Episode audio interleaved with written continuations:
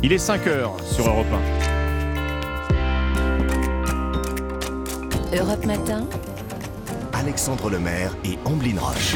À la une, les syndicats jubilent. Ils annoncent deux nouvelles dates la semaine prochaine après le succès de la mobilisation hier contre la réforme des retraites. Plus d'un million deux cent mille Français dans les rues. Pour certains d'entre eux, c'était une première. Europe 1 les a rencontrés dans le cortège parisien. Une bonne nouvelle pour vos finances, c'est la hausse record du placement préféré des Français aujourd'hui. La hausse euh, du taux du livret A qui passe à 3%. C'est donc euh, le moment d'économiser. Et cela, beaucoup l'ont bien compris. Et puis, nos, irréductibles Gaulois sont de retour. Astérix et Obélix, l'Empire du Milieu, c'est l'événement de ce début d'année au cinéma signé Guillaume Canet. Le réalisateur n'a pas eu carte blanche.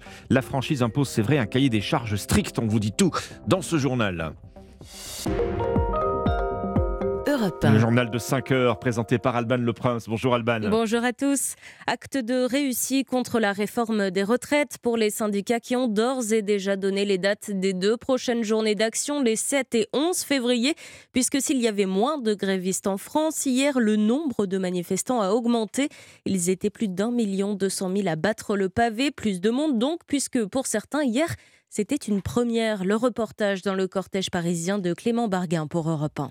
Des jeunes, des retraités, des salariés du public et du privé, une diversité de profils qui surprend Jean, fonctionnaire territorial syndiqué à la CGT, c'est un habitué des manifestations. C'était important de faire mieux qu'il y a 10 jours, je pense que c'est réussi aujourd'hui. Il y a effectivement beaucoup de collègues qu'on ne voyait jamais en manifestation qui sont venus. Des nouveaux manifestants comme Edith, technicienne de laboratoire, à 57 ans, c'est la première fois qu'elle fait grève. C'est la première fois que je fais une manifestation. Hein. Oui, c'est la première fois. Quand on me dit qu'il faut que je travaille deux ans de plus, ça fait beaucoup, deux ans. Sandra, elle non plus n'était pas descendue dans la rue le 19 janvier dernier, mais cette fois-ci, cette psychologue a décidé de battre le pavé. J'ai senti que c'était le, jour où il fallait être dans la rue pour clairement faire comprendre que euh, non, on est contre cette réforme. Tous les deux employés dans une entreprise privée d'informatique, Nadia et Eric n'ont jamais connu une telle mobilisation. Sur 1000 salariés, on était 800 en grève. Les gens en fait ont pris conscience que ça concernait tout le monde. C'est un acte solidaire. C'est un acte citoyen d'être là dehors. Et tous prévoient déjà de participer aux prochaines manifestations la semaine prochaine. La colère dans la rue, mais aussi la virulence de l'opposition. Le gouvernement essaie de composer et resserrer les rangs. La majorité sera unie, assure Elisabeth Borne, la Première ministre, alors que la commission de l'Assemblée a jusqu'à ce soir pour examiner les 5100 amendements restants, tout simplement impossible puisque les députés n'ont validé que l'article 2 hier, Alexandre Chauveau, celui sur l'index des seniors en entreprise, d'autant plus que les manifestations ont pesé dans les débats. Hein.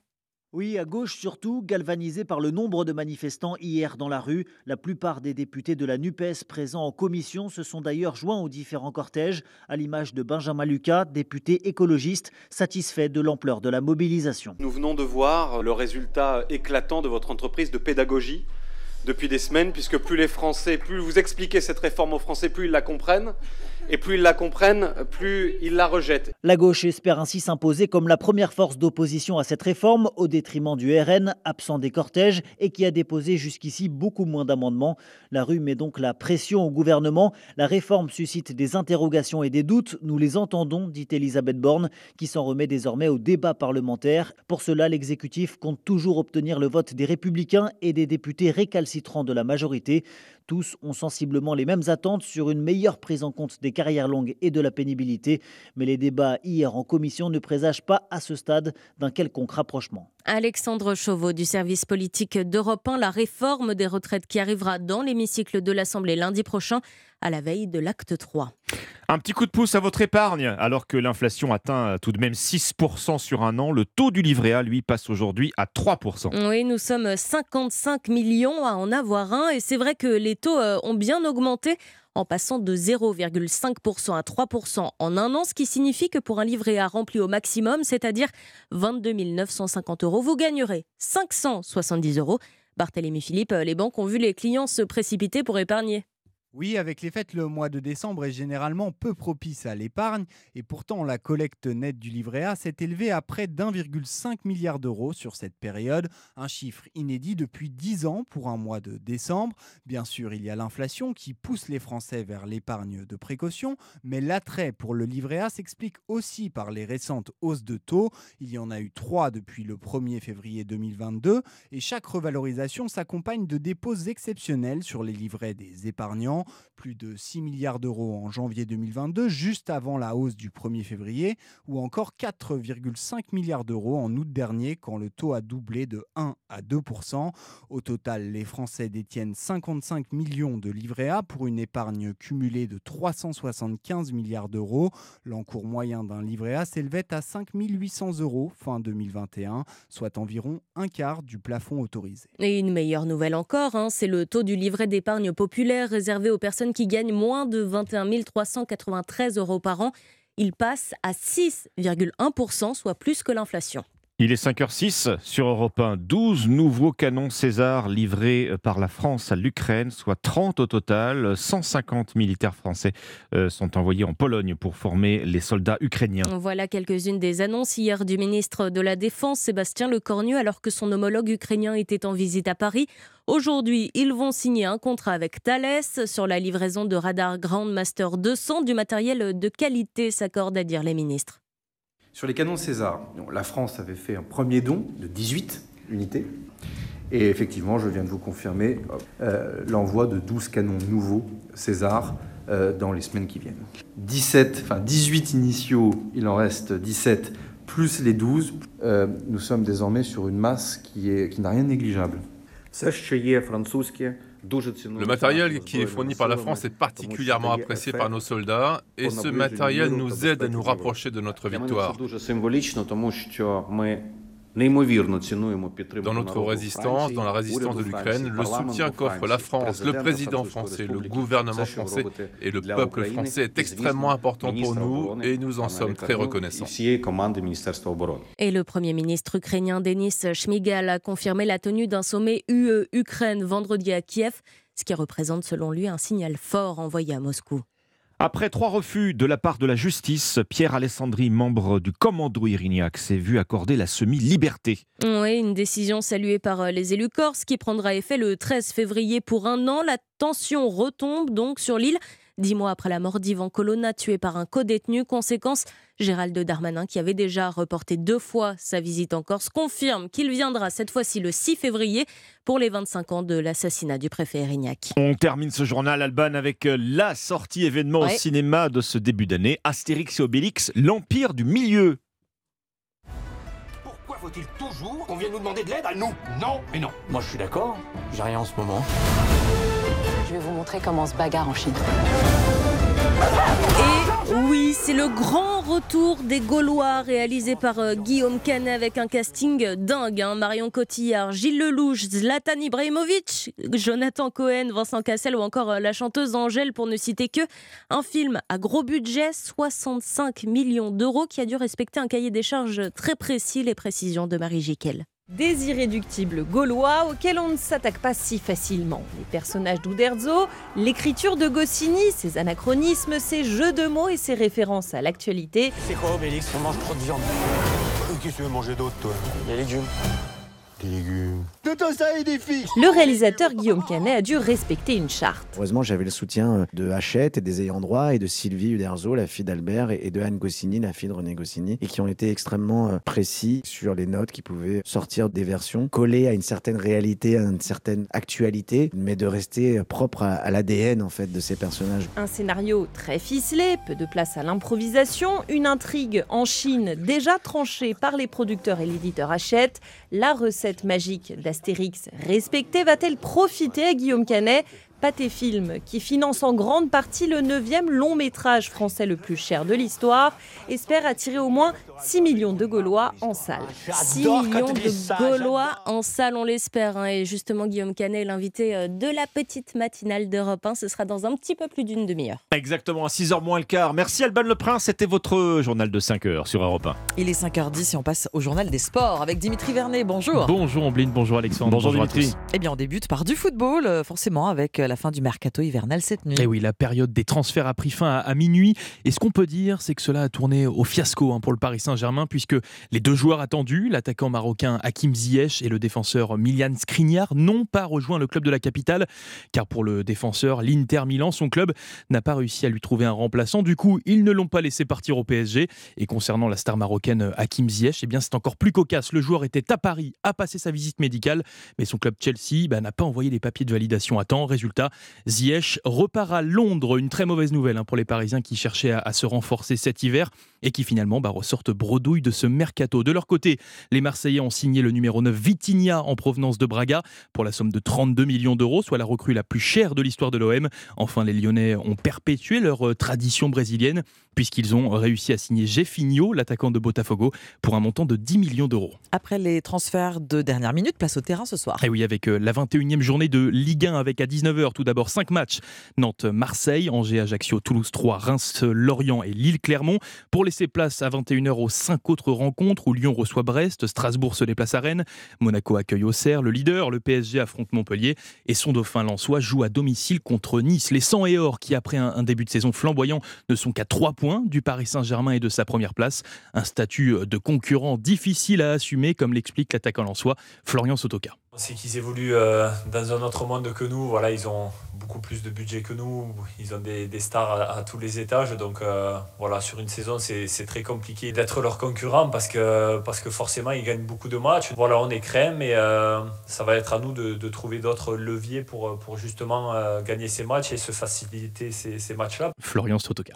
Hier, il y avait des matchs de Ligue 2, Dimitri. Oui, une soirée marquée par la rechute de Saint-Etienne, hein, battu 2-0 par Bastia, mais également par la confirmation à vrai qui prend largement la tête du championnat. Après leur victoire de Buzyn sur la pelouse bordelaise, un succès très important face au troisième qui permet au Havre d'avoir 10 points d'avance sur ses poursuivants. Cependant, pas question pour eux de se voir déjà champion, comme l'explique leur entraîneur Lucas Elsner. Il y a trop de matchs encore pour euh, se reposer. Il y a aussi euh, toutes les autres équipes qui sont à la chasse euh, parce que on est premier, mais il y, a, il y a beaucoup d'équipes qui vont continuer à gagner des points, qui vont faire des séries. Et on n'a pas le droit de s'effondrer, on n'a pas le droit de passer à côté de plusieurs matchs d'affilée. Euh, mais je pense que si on maintient des valeurs comme, comme celle-ci, euh, en tout cas, on ne passera pas à côté de, des rendez-vous qui sont devant nous. Lucas Elsner au micro européen de Jean Berthelot. On termine par un mot de tennis. Oui, quand même. Et oui, l'entrée réussie de Caroline Garcia au WTA de Lyon. Elle s'est imposée au premier tour contre la Tchèque Teresa Martinkova 6-4, 7-6. La lyonnaise ambassadrice du tournoi retrouve donc la victoire hein, depuis sa défaite à l'Open d'Australie. Et ça passe également pour une autre française, Clara Burel, victorieuse en 2-7 face à la roumaine Anna Bogdan. Dimitri Vernet pour le journal des sports. Merci. 5h13, on passe au course et au pari gagnant de Thierry Léger. Bonjour Thierry. Bonjour Ombline, il y aura des courses cet après-midi sur l'hippodrome de Pau et mon pari gagnant sera le 402 Jolie Girl. Après avoir effectué des débuts victorieux sur les haies de l'hippodrome de Saint-Brieuc le 23 octobre, elle a malheureusement ensuite chuté le 20 décembre à Pau dès la deuxième haie et mérite d'être reprise en confiance car il s'agit assurément d'une jument promise à un très bel avenir et je sais que depuis cette mésaventure, elle a remarquablement bien travaillé le matin à l'entraînement. Alors notez bien, pour cet après-midi sur l'hippodrome de Pau, réunion 1 dans la quatrième course, le numéro 2, Jolie Girl. Tout est bien noté, Thierry Léger. On vous retrouve dans une demi-heure, bien sûr, pour vos pronostics du Quintet sur Europe 1. 5h13, très bon réveil. À notre écoute, à suivre l'histoire dingue d'Anissa Dadi. C'est l'histoire d'une partie de cache-cache qui a très mal tourné. A tout de suite. Europe Matin. Alexandre Lemaire et Amblin Roche. Merci de choisir Europe 1. Dès votre réveil, vous avez raison d'être là. C'est l'histoire dingue d'Anissa Haddadi. Avec un jeu d'enfant que vous nous racontez, mais alors une, une, partie, euh, une partie de cache-cache, hein, c'est ça qui aurait mhm. pu bien, bien mal finir. Hein. Nous sommes au Bangladesh le 11 janvier dernier. Un jeune ado de 15 ans Fahim est en train de jouer avec ses copains à cache-cache. Alors tout le petit groupe d'amis joue près de conteneurs, hein, près du port. Notre ado se cache dans l'un des conteneurs et il s'endort. dans sa Ah. cachette. Pendant son sommeil, pendant cette sieste qui aurait pu lui coûter la vie, le conteneur est chargé sur Aïe, un aïe, aïe. cargo direction la Malaisie. Ah oui, donc euh, sur le bateau, quoi. Bon. Ah oui, ça y est, parti. Comment euh, ce jeune garçon s'en est sorti? Parce que si vous nous racontez cette histoire, c'est que ça va. quoi. Alors ça finit bien, je préfère pas vous spoiler, mais je veux pas vous créer d'angoisse, ça finit bien. Mais Fahim sera retrouvé beaucoup plus tard par un marin employé du cargo qui entend un bruit venir du conteneur. En fait, Fahim taper avec sa main sur les parois du conteneur. Ça veut dire quoi beaucoup plus tard? Je sens l'angoisse monter en vous, Alexandre, Eh, une sorte de claustrophobie que vous ressentez ce matin. Bien, le jeune garçon sera libéré par le marin six jours Ah oui. après. Une fois seulement que le cargo sera accosté à Kelang, en Malaisie, à 2500 km de chez lui, puisqu'il est parti du Bangladesh. Alors, euh, Fahim sera retrouvé assoiffé, affamé, affaibli et fiévreux. Il sera pris en charge, hein, bien sûr, par des équipes médicales. La bonne nouvelle dans cette histoire, qui aurait pu connaître une fin tragique, effectivement, c'est que Fahim a été très vite pris en charge par des équipes médicales, qu'aujourd'hui, il a repris des forces. Mais le comble dans cette histoire, c'est que pour rentrer chez lui, au Bangladesh, Fahim a dû reprendre le même bateau en che- au chemin retour. Ah oui.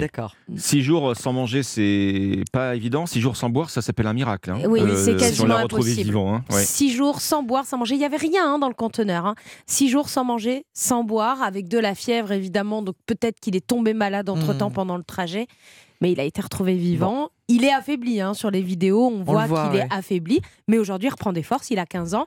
Et je pense que maintenant, il fera attention quand il jouera à cache-cache. Voilà, Fahim va bien. C'est le plus important. Merci, Merci, beaucoup, Anissa. Anissa. Europe Matin. Bienvenue sur Europe 1, 5h16. Les titres de ce mercredi 1er février. Alban Le Prince. Deuxième mobilisation réussie pour les syndicats contre la réforme des retraites. Moins de grévistes, mais plus de monde dans la rue. Plus d'un million deux cent mille personnes ont battu le pavé hier partout en France. Conséquence, ils passent à la vitesse supérieure en annonçant deux nouvelles journées de protestation la semaine prochaine, le 7 et le 11. L'exécutif sous la pression de la rue, mais aussi de l'opposition. Mais pas de quoi faire plier le gouvernement. La majorité sera unie, assure Elisabeth Borne, alors que l'examen du texte en commission prend fin ce soir. Il reste plus de 5100 amendements à examiner, autant dire impossible. L'autre texte qui risque de diviser la majorité, c'est le projet de loi immigration. Il sera présenté tout à l'heure en Conseil des ministres. L'une des mesures phares, la création d'un titre de séjour métier en tension. Et puis plus de 4 millions de personnes mal logées en France. Le nombre de SDF a doublé en 10 ans. Ce sont les conclusions du rapport annuel de la Fondation Abbé Pierre publié aujourd'hui. Europe Matin. Alexandre Lemaire et Omblin Roche. 5h18, très bon réveil sur Europe 1 avec les initiatives en France. Euh, ce matin, tiens, la renaissance d'une marque culte de tablettes au chocolat. Elle a marqué des générations entières d'écoliers dans les années 80 et 90. Bonjour Amélie Coulombe. Bonjour. Merci d'être avec nous sur Europe 1. Vous êtes la fondatrice de la chocolaterie marseillaise Crocola et vous relancez la tablette culte de chocolat de Nestlé Merveille du Monde. On se rappelle tous des images à l'intérieur qu'on collectionnait. Euh, pour commencer tout simplement, pourquoi avez-vous décidé de redonner vie au chocolat Merveille du Monde? Alors, on avait déjà une première marque, effectivement, de chocolat avec mon associé Alexandre, qui s'appelle euh, Crocola, qu'on a lancé euh, du coup depuis 2021, euh, qui est une marque euh, bah, très engagée euh, pour l'éducation au goût et le bon chocolat à faire découvrir aux enfants. Et en parallèle du lancement de Crocola, on a eu l'opportunité de reprendre les droits sur Merveille du Monde. Alors pour nous, avec Alexandre, c'est déjà une marque qui nous parle, qu'on a connue étant enfant et qu'on avait très envie de faire renaître. Euh, Ça a marqué à la fois notre enfance, mais aussi euh, l'enfance de toute une génération. Donc on n'a pas hésité à saisir cette opportunité pour euh, réécrire une belle histoire autour de cette marque. Vous produisez donc déjà des chocolats artisanaux qui s'adressent particulièrement aux enfants avec Crocola. C'est ce que vous nous racontez. Oui, tout à fait. Alors Crocola, c'est notre première marque et effectivement, on a pour mission avec Crocola d'initier les enfants au bon chocolat, donc de proposer une alternative plus saine, plus responsable sur euh, cette catégorie des chocolats pour enfants. Et c'est des chocolats qui sont fabriqués de façon artisanale euh, en Provence avec des recettes euh, naturelles et un engagement aussi responsable. Comment votre entourage et, et- et vos clients ont réagi quand vous avez annoncé que vous alliez relancer les chocolats Merveille du Monde qui n'existent plus depuis presque 20 ans hein eh ben, ça a été une belle surprise en effet euh, pour tout le monde.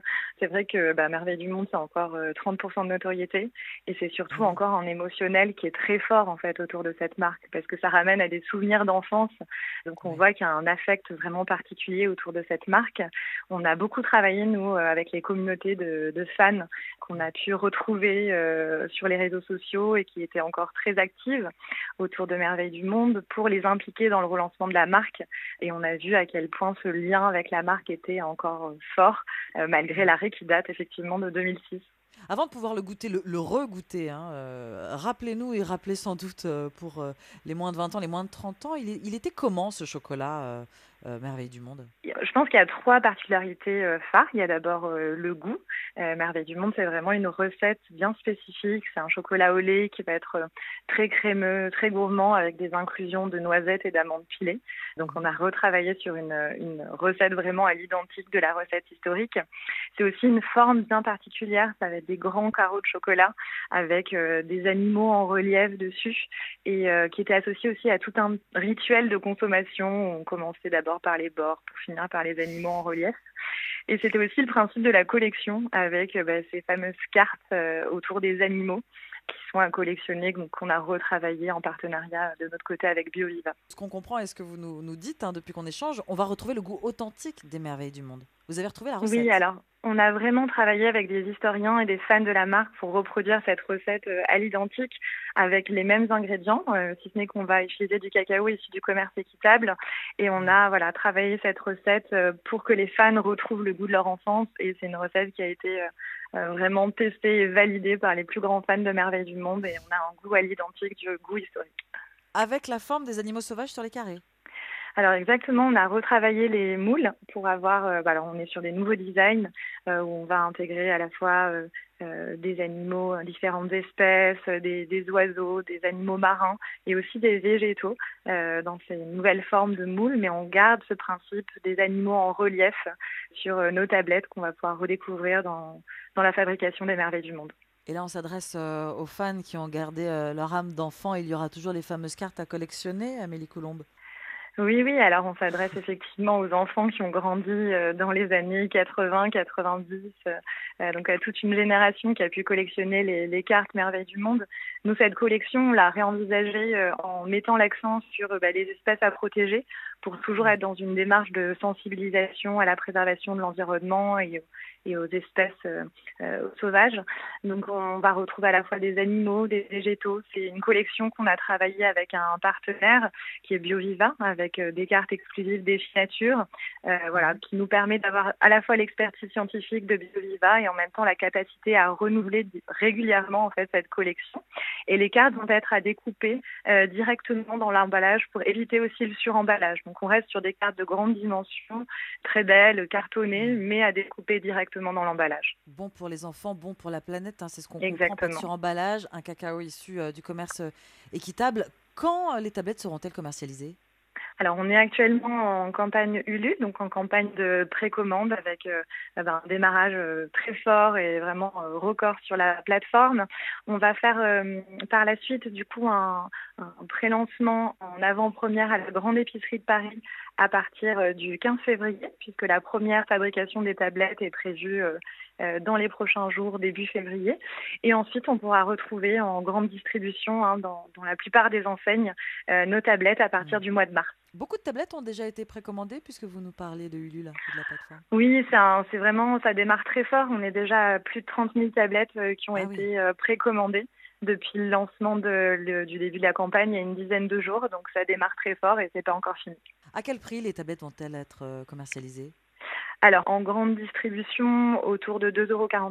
Merci beaucoup Amélie Coulomb. On a hâte Avec de goûter les nouvelles merveilles du monde version 2023. Je rappelle que vous êtes la fondatrice de Crocola, la chocolaterie marseillaise, qui relance donc la tablette culte Merveilles du monde et qui va ravir une nouvelle génération d'enfants.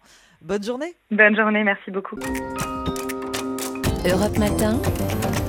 Alexandre Lemaire et Amblin Roche. À la une, la hausse spectaculaire de la délinquance en France. L'année dernière, des vols, des cambriolages et des homicides. La plupart des indicateurs sont dans le rouge. Les détails dès le début de ce journal. Moins de grévistes, mais plus de monde dans la rue pour dire non à la réforme des retraites avec une inquiétude pour les gouvernements, la forte mobilisation dans les villes moyennes. Dans ce journal également, la semi-liberté accordée à Pierre Alessandri, l'un des assassins du préfet Erignac. Et puis euh, une bonne nouvelle au menu des hausses du 1er février, la rémunération du livret A, elle passe à 3%.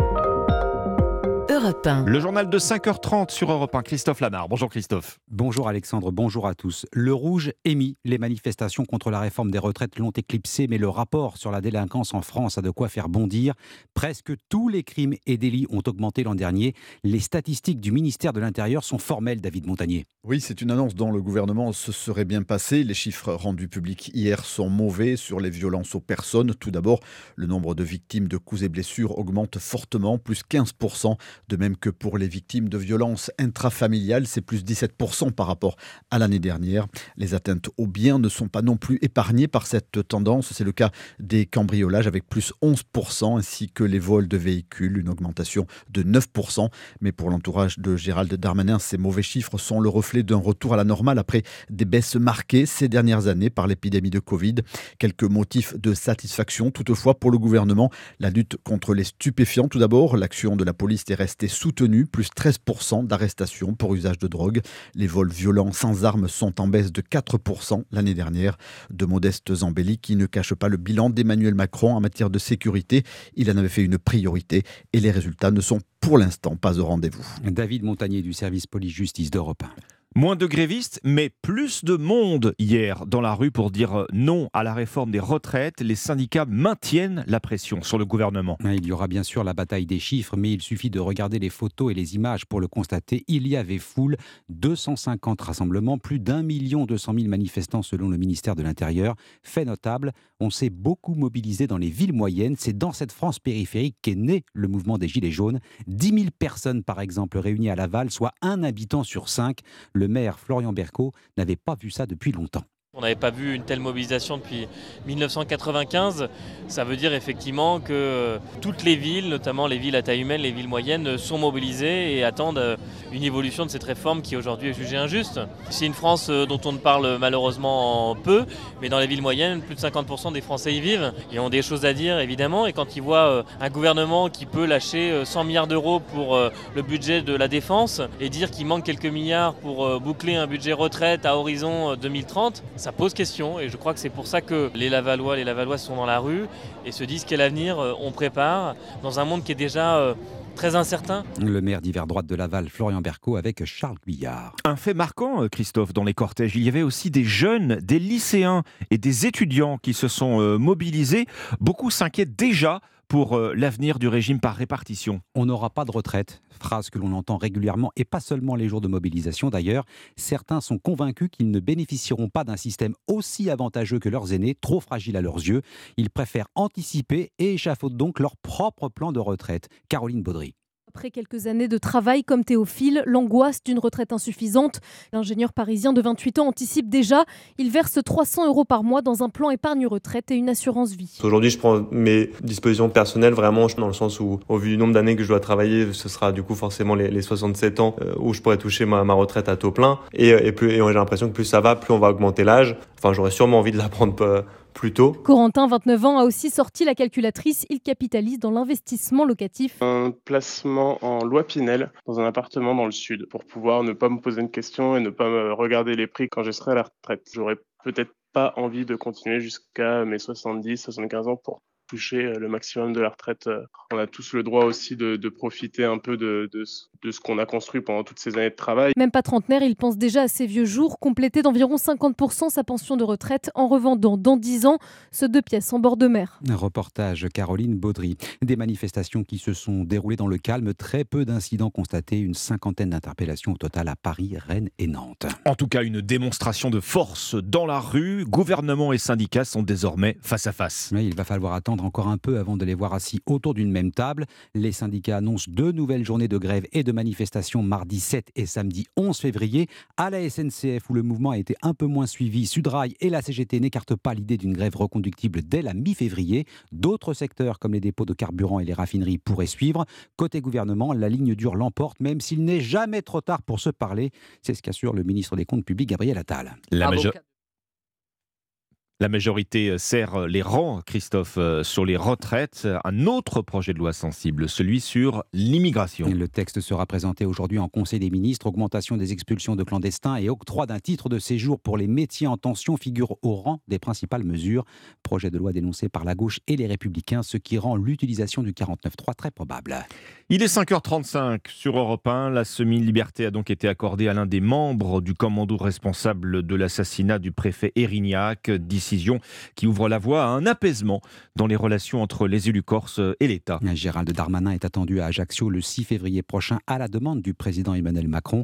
Le ministre de l'Intérieur présidera une cérémonie à l'occasion des 25 ans de l'assassinat du préfet. C'est dans ce contexte que Pierre Alessandri, 64 ans, condamné à la perpétuité, vient d'obtenir une mesure de semi-liberté avec période probatoire d'un an, un pas vers la normalisation des relations, affirme les nationalistes Frédéric Michel, correspondant d'Europe 1 sur place. Avocat de métier, Gilles Simeoni a défendu Yvan Colonna, réclamé comme une majorité d'élus corses la libération, ou du moins le rapprochement des prisonniers considérés par beaucoup d'insulaires comme des détenus politiques. Président du conseil exécutif de l'île depuis 2015, il défend l'idée d'une autonomie de plein droit et d'exercice. Le temps presse. Nous sommes déjà dans la relance de ce processus et à la réaffirmation qu'il ne peut pas y avoir de solution durable pour la Corse dans des logiques de conflit ou de violence. Donc la paix, la démocratie et le meilleur moyen, c'est de construire une solution politique globale avec, au plan institutionnel, un statut d'autonomie. Solder la question des prisonniers, faire toute la lumière sur la mort d'Ivan Colonna, sans oublier le passé. Sans rien méconnaître de la douleur, notamment de la famille de Claude Erignac, en ayant en mémoire cet homme et ce qu'il incarnait, le moment est sans doute venu d'ouvrir une nouvelle page des relations entre la Corse et l'État, dans un esprit de loyauté et de respect réciproque. Lundi, Gérald Darmanin sera à Ajaccio, côté de Gilles Simeoni, pour commémorer les 25 ans de l'assassinat du préfet Claude Erignac. Frédéric Michel, correspondant d'Europe 1 en Corse. Nous sommes le 1er février, c'est une date euh, marquée par quelques changements, Christophe. Entrée en vigueur du nouveau barème de l'assurance chômage, baisse de 25% de la durée d'indemnisation. Il y a aussi un train de hausse, le taux du livret A passe à 3%, les péages vont coûter plus cher, les tarifs réglementés de l'électricité aussi. On voit ça avec vous, Aurélien Fleureau. Oui, avec d'abord le bouclier tarifaire qui sera désormais plafonné à 15%. C'était 4% en 2022. Les euh, prix de l'électricité vont donc augmenter pour plus de 20 millions de foyers. La hausse aurait flirté avec les 100% sans ce bouclier tarifaire, selon le dernier barème publié par la Commission de régulation de l'énergie. Du changement dans la prise en charge du Covid avec la fin des arrêts de travail dérogatoires délivrés aux personnes testées positives. Jusqu'ici, les salariés bénéficiaient automatiquement des indemnités journalières sans délai de au rayon des augmentations. Prendre un taxi coûtera 4% plus cher et pour les VTC, ce sera désormais 10 euros minimum par course pour garantir un meilleur revenu aux chauffeurs. Rouler sur autoroute coûtera également plus cher, plus 4,75% en moyenne. Et puis, c'est également à partir d'aujourd'hui que les conditions d'échange des billets de train évoluent à la SNCF. Ce sera à J-6 avant le départ pour le faire gratuitement. Jusque-là, c'était trois jours avant. Aurélien Fleureau du service économie d'Europe 1. Merci Christophe Lamar. Très bon réveil avec Europe 1 5h38. Voici les pronostics du Quintet. Bonjour Thierry Léger. Bonjour Alexandre. C'est sur les 4000 mètres du parcours de Steeple Chase de l'hippodrome de Pau que va se courir ce Quintet. Et parmi les 14 partants, il est légitime de retenir dans une sélection les numéros 3 Avanea, 2 Gage de réussite et 8 Black Boa, classés dans cet ordre aux premières, deuxième et cinquième places d'un quintet similaire le 11 mars à Pau, sur le même parcours que celui qu'ils emprunteront cet après-midi, et sur la foi de cette performance, ces trois-là sont donc indissociables. Ensuite, je vous recommande les numéros 5, Sternkrantz, troisième de cette même épreuve l'an dernier, et aussi performant cette année, 9, Gaz Gaz, facile lauréat de la deuxième épreuve du quintet référence du 11 janvier à Pau, et 14, Always Love You, prometteur troisième ce jour-là. Enfin, Iji le numéro 7 et Genesis As le numéro 11 compléteront ma sélection. Mon pronostic 3, 2, 8, 5, 9, 14, 7 et 11. J'aime bien Always Love You. C'est très très personnel. Vous pouvez retrouver tous ces pronostics sur europe 1.fr, les pronostics bien sûr de Thierry Léger. Merci Thierry. Cet adversaire, c'est le monde de la finance. Colonna n'était pas armé, il n'a pas opposé de résistance. C'est bien elle qui a écrit Omar m'a tué. Voici les Rolling Stones. Et voici le jour où les grands faits historiques racontés à travers les archives d'Europe 1. Retour aujourd'hui sur la création de l'ANPE. Bonjour Lord d'Autriche. Bonjour Ombline, bonjour Alexandre. À partir d'aujourd'hui, la durée d'indemnisation des chômeurs est réduite de 25%. C'est l'entrée en vigueur de la réforme du chômage. Vous revenez à cette occasion, Laure, sur la naissance de l'ANPE. Nous sommes en 1967, l'Agence nationale pour l'emploi, créée par Jacques Chirac, secrétaire d'État à l'emploi du gouvernement Pompidou, pour aider les chômeurs à retrouver un travail. Oui, la NPE centralise les offres et les demandes d'emploi. À l'époque, la France compte un peu plus de 200 000 demandeurs d'emploi, c'est un peu plus de 1% de la population. Ils pourront donc bénéficier d'une allocation, dit Jacques Chirac. La certitude qu'aura le travailleur demandeur d'emploi de pouvoir faire face aux problèmes de son reclassement. Et cela dure au minimum un an. Des agences ouvrent dans toute la France, des milliers de personnes viennent s'inscrire. La question du chômage qui augmente est déjà une préoccupation en 1967. Analyse du journaliste d'Europe 1 Philippe Beauchard. Si on compare la situation de la France à celle de l'Allemagne, on peut considérer que le chômage n'est pas dramatique mais tout de même, dans l'opinion, progressivement, l'inquiétude grandit. Et dans les années 70, l'ANPE oriente aussi les chômeurs vers tel ou tel emploi. Oui, dans les années 70, lors euh, justement, le gouvernement prend des mesures d'accompagnement en faveur des chômeurs de plus de 60 ans. Oui, en 1972, cinq ans après la création de la NPE, le nombre de chômeurs a doublé. Ils sont près de 400 000. Des réformes de l'assurance chômage se succèdent dans les années 80, 90 et 2000. En 2001, le PAR, plan d'aide au retour à l'emploi, entre en vigueur. Le chômeur s'engage à chercher activement un emploi et en échange, les indemnisations ne sont pas régressives. Reportage sur Europe 1 de Lionel Gougelot dans une agence de Lille. C'est sûr qu'on va avoir un afflux de personnes. On avoir du monde. En attendant, dans les ANPE, on manque d'informations, estime Florence. Au chômage depuis plusieurs semaines, cette jeune femme s'interroge sur l'intérêt du dispositif. Si on nous propose euh, pas un travail qui correspond à nos compétences, qu'on nous oblige quelque part à un retour à l'emploi sans vraiment euh, quelque chose de, de, satisfaisant sur le plan du travail, moi je veux dire non. Et depuis qu'elle a été euh, créée, la NPE, devenue en 2008 Pôle emploi, a toujours été débordée par le nombre de demandes. Merci beaucoup Lord d'Autriche et on vous retrouve demain pour un nouveau jour où sur Europe 1. 5h42, très bon réveil à suivre les dernières aventures d'Astérix sur Grand écran. Tout savoir sur Astérix et Obélix, l'Empire du Milieu, aujourd'hui en salle. Guillaume Canet, réalisateur et acteur, invité d'Europe 1 dans un instant. Europe Matin. Alexandre Lemaire et Omblin Roche. Il est 5h43, bon réveil, excellent début de matinée avec nous. Vous n'êtes sans doute pas passé à côté des affiches hein, de cette super production française lancée il y a 4 ans, freinée par le Covid. Astérix et Obélix, l'Empire du Milieu sort en salle aujourd'hui. Guillaume Canet devant et derrière la caméra de ce divertissement familial. Guillaume Canet, qui est ce matin l'invité d'Europe 1, il répond à Dimitri Pavlenko. Bonjour Guillaume Canet. Bonjour. Bienvenue sur Europe 1. Merci. Vous êtes à l'affiche et réalisateur euh, d'Astérix et Obélix, l'Empire du Milieu. C'est votre huitième long métrage. On va parler de votre prestation en Astérix, mais d'abord parlons de, de vous en tant que réalisateur. C'était un rêve de gosse pour vous de faire un Astérix sur grand écran? Oui, c'était pas un rêve forcément au départ, mais ça l'est devenu quand on m'a proposé de, de, lire ces 20 pages qu'avaient écrit Julien Hervé et Philippe Mechelin. Et euh, du coup, euh, bah, ça l'est devenu. En lisant ces 20 pages, d'un coup, je me suis euh, projeté dans la, la, possibilité de faire un grand film populaire avec des effets spéciaux, avec des grandes scènes de bataille, avec tout ça, parce que je voyais que ce que ça racontait, en fait, permettait ça, en fait. Que vous ça... avez vu le péplum, vous, c'est ça en fait. Ouais, j'ai vu qu'il y avait matière, en tout cas, à faire un grand film ouais, d'aventure, comme on n'en voit plus beaucoup en France, et que moi, qui m'ont fait rêver quand j'étais gamin. Et donc, du coup, euh, c'est à ce moment-là que j'ai commencé à, à, avoir un peu des, des, paillettes dans les yeux.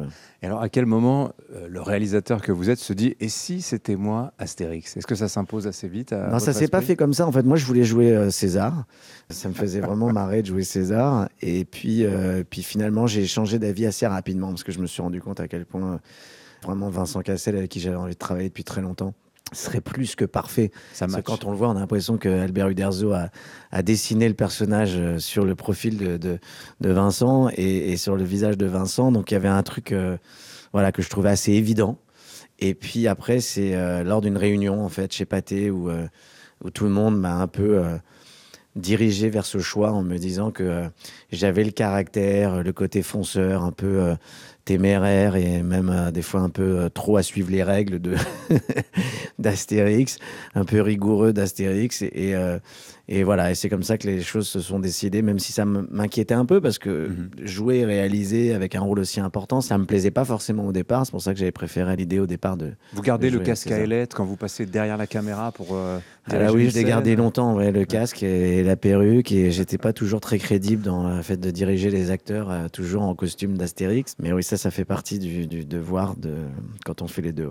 Alors l'Empire du Milieu, ça n'est pas l'adaptation d'un album euh, existant. D'ailleurs, peut-être c'est une question que, je vous poserai juste après. Pourquoi n'a pas avoir choisi finalement d'adapter un album que tout le monde euh, a lu? Mais comment ça s'est passé l'écriture du scénario? Est-ce que vous avez senti les, les fantômes de Goscinny, Uderzo planer au-dessus de vous vous êtes demandé ce qu'ils en auraient pensé eux? Alors d'abord, j'ai eu, euh, moi, l'immense chance de rencontrer Albert Uderzo avant qu'il parte. Et, c'est vrai que j'étais très ému et très touché de lui lire ses premières pages euh, du scénario et de voir son sourire d'enfant et ses yeux qui brillaient. ah, vous avez lu les pages du scénario Ouais, ouais, ouais, J'ai eu euh, la chance de vivre cette scène qui était formidable. En fait, on m'a proposé d'abord 20 pages. Donc c'est pas moi qui ai choisi d'écrire l'Empire du Milieu. En fait, ça a été écrit au départ par Julien Hervé et Philippe Michelin. Ils ont écrit d'abord une première version tous les deux. Et après, moi, j'ai collaboré avec eux et après je me suis accaparé le scénario et j'ai écrit six ou sept versions tout seul en adaptant ce scénario-là. Et c'est euh, une des deux, troisième versions que j'ai eu la chance de lire à, Albert Uderzo. Alors après, effectivement, il y a une promesse quelque part que j'ai pu faire à, Albert Uderzo à l'époque et que je me suis faite pour moi euh, par rapport à René Goscinny, c'est d'essayer d'être fidèle à la BD, fidèle aux albums, aux personnages, à, ce que ça hein. racontait, à l'humour. Et c'est très délicat en fait. Et heureusement, j'avais le soutien euh, de Hachette et des ayants droit et de Sylvie Uderzo, la fille d'Albert, et, de Anne Goscinny, la fille de René Goscinny, et qui ont été extrêmement euh, précis et précieux, comme je le disais, sur les réactions et sur les notes qui pouvaient sortir des versions pour que justement on essaye d'avoir le talent, d'essayer en tout cas d'être peut-être pas au niveau, mais en tout cas de suivre le, la volonté de René Goscinny à chaque fois de coller à une certaine réalité, à une certaine actualité, mais de rester proche et propre à, l'ADN en fait de ces personnages gaulois. Et comme dans les Astérix euh, qu'on a tous lus, il y en a pour tous les âges. Dans, Exactement. Donc il y avait une charte un petit peu quand même à, suivre et, et, moi j'ai tout fait pour essayer de, de respecter cette charte. Alors votre personnage Astérix qu'on connaît tous, là il est en interrogation euh, végane. Il se demande si le régime euh, carné gaulois est pas excessif. Ouais, ouais, il remet un peu tout en question parce qu'il se rend compte que et la potion magique, il se dit, mais on n'a pas de recul, les druides n'ont pas de recul. Oui, ouais, on n'a pas le recul, on ne sait pas si c'est bon pour l'organisme.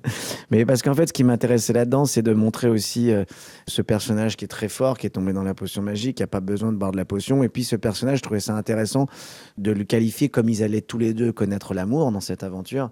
Bah, quand on connaît l'amour, on tout d'un coup, on se regarde soi-même aussi. On fait attention à qui on est, est-ce qu'on est fort, est-ce qu'on n'est pas fort, et que quand même Astérix, il vit quand même avec cette frustration d'être obligé d'être dépendant d'une gourde. C'est ce qu'il dit à un moment. Il dit je suis dépendant d'une gourde, et il sait que pour être fort, il faut qu'il boive de la potion. Donc il boit en cachette. Il veut pas montrer à la princesse que en fait, il veut faire croire qu'il est fort aussi fort qu'Obélix sans boire de potion. Et c'est ça qui me touchait. Je trouvais ça intéressant de voir que du coup, il s'interroge sur sa santé. Il s'interroge savoir est-ce qu'on mange pas trop de sanglier quand même? C'est matin, midi et soir plus la cervoise, puis tout ça. Donc en fait, je trouve que ça collait aussi à une certaine réalité, une certaine actualité aujourd'hui sur euh, le bien-être et sur euh, voilà. Et alors, cet empire du milieu, cette Chine, elle a quand même des sacrées couleurs d'Auvergne. Je crois que vous auriez aimé aller tourner en Chine, mais ça n'a pas été possible. Oui, sortait à peine de la pandémie, c'était très compliqué de voyager, de partir en Chine. On sait qu'il y, a suffisamment d'exemples dans le cinéma euh, mondial et de tous les temps, comme Apocalypse Now, qui n'a pas du tout été tourné là où, euh, où ça se passe. Il y a la magie du cinéma. On arrive effectivement avec euh, certains décors et certains effets spéciaux. Euh, on réussit à faire croire qu'on est dans certains endroits, en fait. Et puis là, on a été extrêmement précis sur les recherches et de reconstituer des paysages chinois pour qu'on y croit. Et puis après, on a reconstitué des vrais décors comme les rues de Shanghai avec euh, Mathieu Junot euh, et Aline Bonetto qui ont fait un travail de la déco et qui a fait un travail extraordinaire. Et ça, euh, c'était très excitant de reconstituer la Chine en fait. Dernière question, s'il avait fallu adapter un album existant d'Astérix et Obélix, ça aurait été le, lequel, Guillaume Canet? Euh, c'est très très compliqué de choisir. Moi, il y a, y, a un album qui est devenu après un album, mais qui était d'abord euh, un dessin animé, qui était les 12 travaux, hmm. que je trouvais très excitant à, à, faire parce que ça a été fait en dessin animé, mais que je voyais bien en, en live parce qu'il y a un certain décalage et il y a une certaine euh, modernité et absurdité en fait euh, que je trouve très truculente. qui n'a pas visité la maison qui rend fou par exemple. Voilà, exactement. Merci beaucoup Guillaume Merci à vous. Merci Astérix et Obélix, l'Empire du Milieu, ça sort en salle aujourd'hui même. Bonne journée à vous. Merci à vous. Europe Matin. 5h51, les titres de ce mercredi 1er février. Alban Le Prince. L'intersyndicale jubile et annonce deux nouvelles journées de mobilisation contre la réforme des retraites. Ce sera les 7 et 11 février. Après le succès de l'acte 2 hier, plus d'un million deux cent mille Français dans les rues. Plus de manifestants que le 19 janvier, donc, mais moins de grévistes. Mauvaise nouvelle pour Gérald Darmanin. La quasi-totalité des crimes et délits ont augmenté l'année dernière. Après le chaos migratoire, le chaos sécuritaire n'a pas manqué de dénoncer Eric Ciotti. Le président des Républicains qui a déjà annoncé qu'il voterait contre le projet de loi immigration présenté tout à l'heure en Conseil des ministres. Un casse-tête hein, pour le gouvernement qui a besoin du soutien de LR pour le faire passer. Gérald Darmanin pourrait donc décider de reprendre certaines de leurs propositions et puis 21e journée de Ligue 1 ce soir à suivre en multiplex dans Europe 1 Sport. Parmi les matchs à l'affiche à 21h, Lens, deuxième du classement, reçoit Nice, Montpellier accueille le PSG et Monaco au Auxerre. Europe Matin. 5h52, la recette parfaite d'un bon début de journée avec Europe 1, de l'info, de la bonne humeur. Oui. Ombline. Et votre prescription culture. Avec du cinéma euh, à nouveau, avec Laurie Cheleva dans un instant. Mais on commence avec le conseil lecture de Nicolas Caro. Bonjour. Bonjour Ombline, bonjour Alexandre. Alors Nicolas, ce matin, vous nous parlez d'un dictionnaire, c'est-à-dire Un dictionnaire amoureux. Vous connaissez la collection à succès chez Plomb. Et alors hmm. là, c'est le romancier Nicolas d'Etienne Dorf qui s'en empare, un écrivain graphomane, un dandy toujours plein de fantaisie. Et il publie sans doute le dictionnaire amoureux le plus essentiel, mais il fallait y penser, le dictionnaire amoureux du mauvais goût. Ah, tiens donc, encore faut-il savoir ce qu'on appelle le mauvais goût. Alors effectivement, c'est toute la question, c'est plutôt subjectif le mauvais goût. On pourrait dire que c'est en fait le dictionnaire amoureux du mauvais goût selon Nicolas d'Etienne Dorve. Il s'en explique dans l'introduction, celui qui est le plus évident et qui a sa préférence, c'est le kitsch.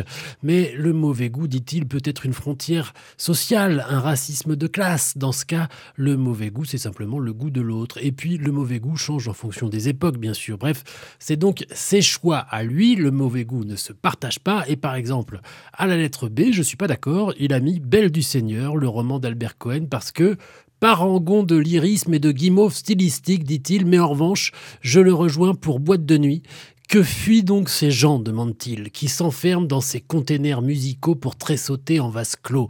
Agression auditive, promiscuité olfactive, migraine latente, et à part ça. Alors c'est l'intérêt du dictionnaire, on passe du coq à l'âne, ou de l'âne au coq, puisque c'est dans l'ordre alphabétique, et après boîte de nuit, voici Bokassa, euh, l'empereur Bokassa Ier, apothéose du kitsch, dit-il. Bon alors ce sont des gens, des personnalités parfois donc Oui, et parfois c'est parce qu'il les adore, comme le regretté Jean-Yves Lafesse, dont l'improvisation confiné au génie. Et puis Jean-Pierre Mocky est là aussi. Ensuite, quand je vous dis que ça va dans tous les sens, le papier tue-mouche. Vous savez, les serpentins collants sur lesquels les mouches terminent parfois leur course. Il y trouve, je cite, la poésie macabre des gibets médiévaux qui rappelaient aux humains leur finitude. Il y a aussi les salons de massage asiatiques, mauvais goût, les selfies évidemment, mauvais goût aussi, les SMS, les lunettes 3D et même Anne Hidalgo. Chacun son mauvais goût, donc euh, le dictionnaire du mauvais goût, euh, c'est chez Plomb et c'est signé euh, Nicolas Détienne d'Orve, bien sûr. Merci Nicolas. Bonjour Laurie Choleva. Bonjour Ambline, bonjour Alexandre, bonjour à tous. Bonjour Laurie. décidément, ils sont partout ces Gaulois. Et oui, comme on vient d'entendre euh, chez vous il y a quelques minutes, Alexandre, ça y est, c'est le grand jour. Hein, c'est la sortie aujourd'hui du très attendu Astérix et Obélix, l'Empire du Milieu, nouvel épisode des aventures de nos Gaulois préférés, signé cette fois Guillaume Canet. Alors pour ce quinzième film, basé sur euh, les aventures d'Astérix et Obélix, n'est pas l'adaptation d'une BD existante. Ne la cherchez pas, c'est un scénario original. Guillaume Canet, qui joue Astérix, emmène cette fois les Gaulois en Chine pour aider une jolie princesse à rétablir l'ordre après un coup d'État. Pourquoi faut-il toujours qu'on vienne nous demander de l'aide à nous? Non et non. Moi je suis d'accord, j'ai rien en ce moment. Je vais vous montrer comment on se bagarre en Chine.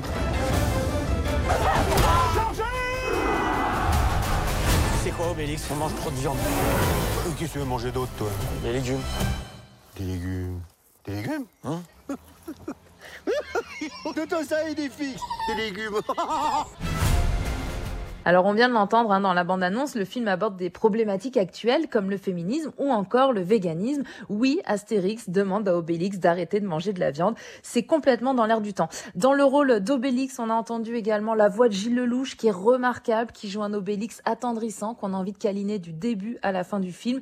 Et puis tradition oblige, hein, c'est vraiment un casting XXL. Vincent Cassel dans le rôle de Jules César, Marion Cotillard joue Cléopâtre, Jonathan Cohen, José Garcia, Ramzi Bedia, Jérôme Commandeur, Angèle, Zlatan Ibrahimovic, Audrey Lamy.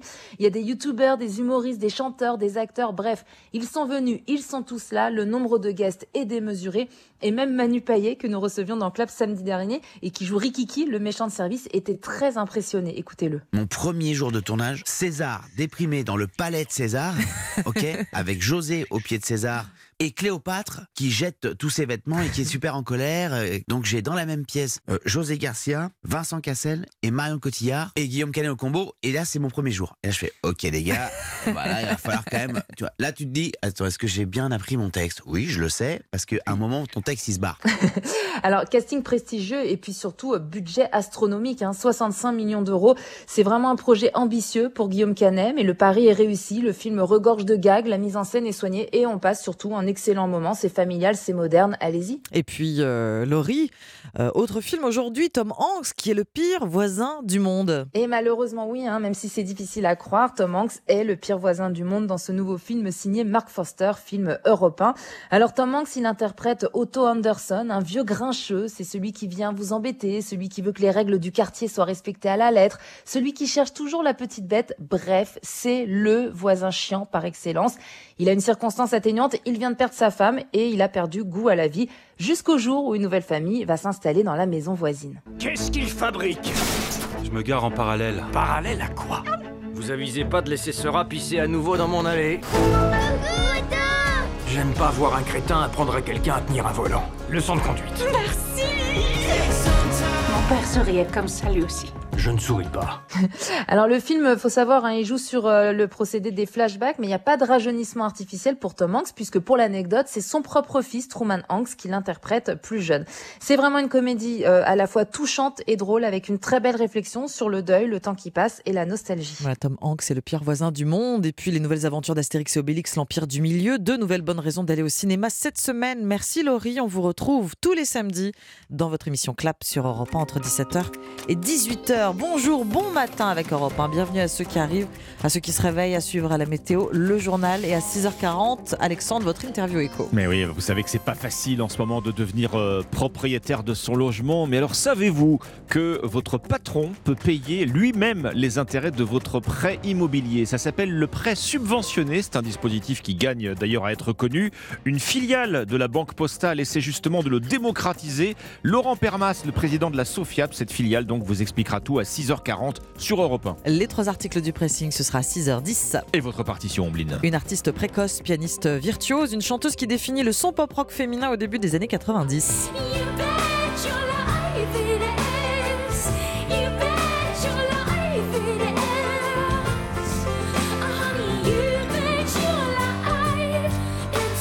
Tori Amos et sa chevelure rousse flamboyante dans 20 minutes. Il est 6h. Europe Matin. Alexandre Lemaire et Amblin Roche. Dans l'actualité ce matin, électricité, épargne, péage d'autoroute. Nous sommes le 1er février et il y a du nouveau pour votre portefeuille. Reportage dans une résidence parisienne où la facture d'énergie est particulièrement douloureuse. Les 7 et 11 février, les syndicats ont fixé ces deux nouveaux rendez-vous. Ils sont regonflés par la mobilisation d'hier contre la réforme des retraites. La pression s'accentue pour l'exécutif, nous expliquera le service politique d'Europe 1. Et puis les femmes premières victimes du mal logement en France. Des mères seules qui se retrouvent à la rue après une séparation. La Fondation Abbé Pierre publie aujourd'hui son rapport annuel. Europe 1. Le journal de 6 heures, Roman Oquet. Bonjour Roman. Bonjour à tous. Cela fait partie des mauvaises surprises du 1er février. Plus 15% sur votre facture d'électricité, environ 20 euros par mois si vous bénéficiez d'un contrat au tarif réglementé. Et vous n'êtes pas seul, 20 millions et demi de foyers, 1 million 400 000 professionnels concernés. Une hausse annoncée et limitée grâce au bouclier tarifaire que le gouvernement prolonge. 45 milliards d'euros. C'est la facture pour cette année. Pour Europe 1 et vous, Romain Biteau a rencontré les habitants d'une résidence parisienne. Chaque jour, Muriel prend l'ascenseur jusqu'au quatrième étage. Elle allume les lumières du couloir avant de rentrer dans son appartement équipé de radiateurs électriques. Des habitudes qui vont lui coûter plus cher. C'est 15% sur l'électricité, mais c'est aussi 15% qui vont être impactés sur les charges communes en termes de loyer. Donc au final, en fait, euh, c'est pas 15% que sur ma propre facture, c'est tout mon pouvoir d'achat qui va être réduit. Comme pour Valérie et son mari qui habitent un étage plus haut dans cet immeuble de 80 logements, le couple sera obligé de se restreindre. C'est sûr qu'on mange plus de patates et de, pâtes. Notre salaire, il n'a pas augmenté. La boîte à Pandore, elle n'existe pas. Hein. Leur voisin Xavier, qui vit avec sa femme et son fils d'un an, fera aussi face à la hausse de 15% comme il peut. Il se sentait pourtant protégé par le bouclier tarifaire mis en place par l'État. On était vraiment convaincus que grâce au génie français, on serait euh, protégé parce qu'on a tout pour être heureux en soi, soyons honnêtes. Mais c'est vrai que là, on se pose, on se pose de vraies questions. Le bouclier tarifaire pour limiter la hausse des prix de l'énergie reste toujours en vigueur. Sans lui, la facture de Xavier aurait doublé. Une estimation de la Commission de régulation de l'énergie, reportage Europe 1 et vous de Romain Biteau. Deux autres changements pour votre porte-monnaie ce matin. Oui, avec d'abord la hausse des tarifs des péages, plus 4,75% en moyenne, un record par rapport aux années précédentes. Comptez par exemple 90 centimes de plus pour un trajet entre Lyon et Montpellier. Et puis quand même une bonne nouvelle, elle concerne les détenteurs d'un livret A et ils sont nombreux. Le taux passe de 2 à 3 aujourd'hui. Ce sont des règles anti-Covid euh, bah, qu'on avait d'ailleurs presque oubliées et justement, elles disparaissent aujourd'hui. Et d'abord, la fin de l'arrêt maladie, 100 jours de carence pour les personnes testées positives. D'ailleurs, elles ne seront plus obligées de s'isoler car le virus circule au ralenti, dit le ministère de la Santé, moins de 5000 cas par jour. Ces nouvelles règles vont aussi simplifier la vie des entreprises. Ralph Riumi est le fondateur d'une compagnie d'assurance. Euh, on est une société euh, enfant du Covid puisqu'on a été créé deux jours avant le confinement total. Donc c'est plutôt une bonne nouvelle pour les sociétés comme les nôtres. On a besoin que les gens soient sur site et travaillent. Donc on a des services pour lesquels on n'a pas beaucoup de télétravail possible. Donc c'était quand même important pour nous que ces restrictions s'arrêtent. Il y a eu pas, mal d'abus avec le Covid. On a des gens, euh, pendant une période, il suffisait de dire j'ai le Covid pour pas venir au travail pendant 7 jours ou 10 jours. Donc maintenant, qu'est-ce qui se passe? Une personne elle a le Covid, elle va avoir son arrêt maladie. Si elle se sent bien, elle a envie de venir travailler, elle viendra travailler. Nous, on va mettre en place ici toutes les possibilités pour qu'elle puisse venir travailler. On a la place pour pouvoir euh, l'isoler s'il veut être isolé, on a des masques pour ses voisins, on a déjà les droits alcooliques, ainsi de suite. Donc, du coup, on va reprendre une vie normale comme quand quelqu'un avait la grippe euh, avant que le Covid existe. Et, s'il est malade, bah, il reste chez lui. S'il se sent bien, il vient travailler. Et euh, il ne va pas tousser dans le visage des gens et il fera attention à ce qu'il fait. Ralph Réumi, fondateur d'une compagnie d'assurance, il répondait à Alexandra Gégi pour Europe 1. 6h04 minutes, respectez les Français qui prennent des vacances bien méritées. L'appel de Gabriel Attal hier soir. Pas sûr que le ministre des Comptes publics soit entendu par les syndicats. Deux nouvelles dates contre la réforme des retraites, le 7 et le 11 février. L'exécutif euh, face au mur de la contestation qui s'amplifie. 1 300 000 personnes hier dans la rue. C'est inédit depuis 1984 pour une réforme sociale. Et Elisabeth Borne assure vouloir maintenir le cap, même si la Première ministre dit entendre, je cite, les doutes et les interrogations. Et d'ailleurs, le rapport de force se tend, Arthur Delaborde. Oui, premier point particulièrement inquiétant pour la Macronie, il y a plus de monde dans la rue, mais moins de grévistes. C'est bien le signe que la colère ne concerne pas uniquement l'écume syndicale habituée aux mouvements sociaux. On a vu hier de nombreuses personnes manifester pour la première fois depuis longtemps. Il y a donc davantage de profils non syndiqués et peu ou pas politisés dans les cortèges.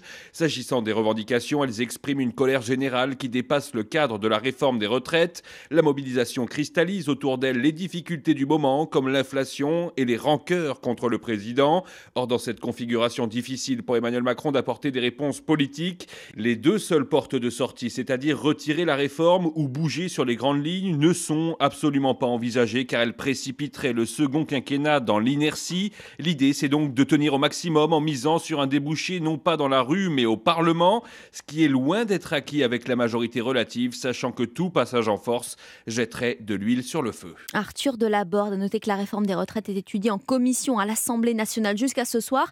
Hier, les députés ont validé l'article 2 relatif à la création d'un index senior dans les entreprises. Il est 6h06 sur Europe 1. Des efforts insuffisants. Le gouvernement est ainsi ciblé par la Fondation Abbé Pierre qui publie aujourd'hui son rapport annuel sur le mal logement, une précarité qui concerne 4 millions de personnes en France, principalement des femmes romanes. Oui, 40% de mamans seules, 60% des mères de familles nombreuses, toutes vivent dans des logements précaires ou sous-dimensionnés.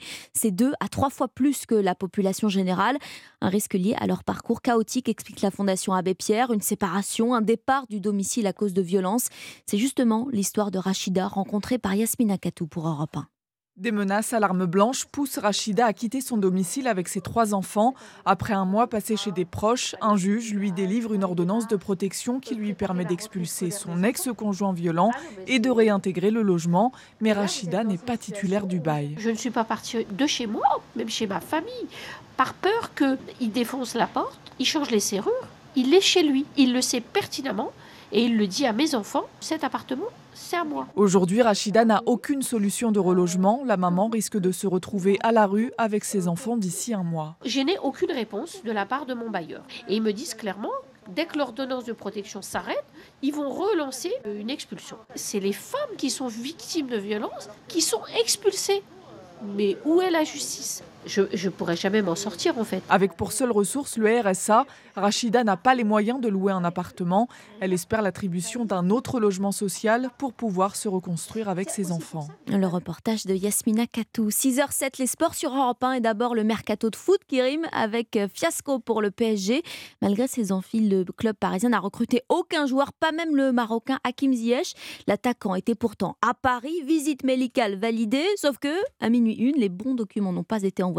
Trop tard, non négociable pour la Ligue de football euh, français qui a clôturé les transferts pour tous les clubs. Et pourtant du 109, Paris en aurait bien besoin. Dernier match, un nul face à Reims, deux défaites en un mois. Le PSG se déplace ce soir à Montpellier, un adversaire a priori à la portée du club qui doit se réveiller, Cyril de la Morinerie. Oui, c'est un leader endormi qui se rend dans l'héros. Le PSG reste sur une moyenne d'un point seulement par match depuis le début de l'année, soit quatre maigres points engrangés.